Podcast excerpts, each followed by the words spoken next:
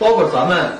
中国陶瓷艺术大师廖长强老师和咱们金晓峰老师，他们都是大师，但是他们可把控的只能是一个器型和颜色的大概范围，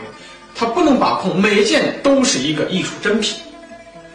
所以说，现在还有淘宝的可能，就是说一个小窑工有可能烧出精美的瓷器。然后为什么小窑工烧出精美的瓷器呢？就是我下一步要讲的，烧窑的过程是窑工和其他器物的沟通，它只能称作为一个工艺品，或者是一个工工整的一个产品，它是没有瑕疵的，它能烧到这个。但是从窑炉里拿出来，放在展架上面，或者在一些贵重的场合里面。就需要欣赏人和他的沟通，其实就像一个佛教所谓的顿悟的效果。整个古籍艺术品，你和他进行心灵的沟通，欣赏者和他做的心灵的沟通，才是它的价值所在。也就是觉得天人合一，要让天和人心灵做一个沟通，和产品做一个沟通。在一个艺术品出来的艺术品成为之前，其实它就是产品。产品能达达到你的心灵，你们能达到一个共鸣的时候，你能看出它的美，这就是一个艺术品。你对于它就有价值，所谓你能感受到它的价值，你有把它带走的一种欲望，这是绝对天人合一。你能感受到它形成一些山水画的效果，就像中国的传统的泼墨山水。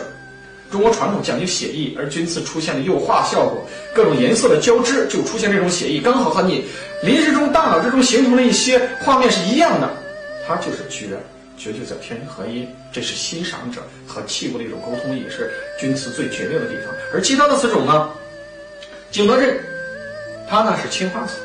青花瓷可以烧青花瓷的暖水瓶，可以烧青花瓷的电视机，但是全都是画出来的，像釉瓷。像定瓷很多是刻花和印花的，这样的话呢，它是人力所把控的。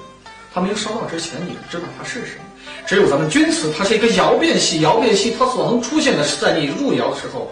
所不知道的。而且呢，每个人因为环境不同，心理感受不同，生活环境不同，工作环境不同，成长环境不同，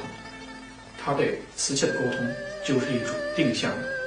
是一种独有的。所以说，全世界既没有完全同样的一种一件钧瓷，也没有完全同样和你的心灵能达到同样一种很细微的感受的一种钧瓷，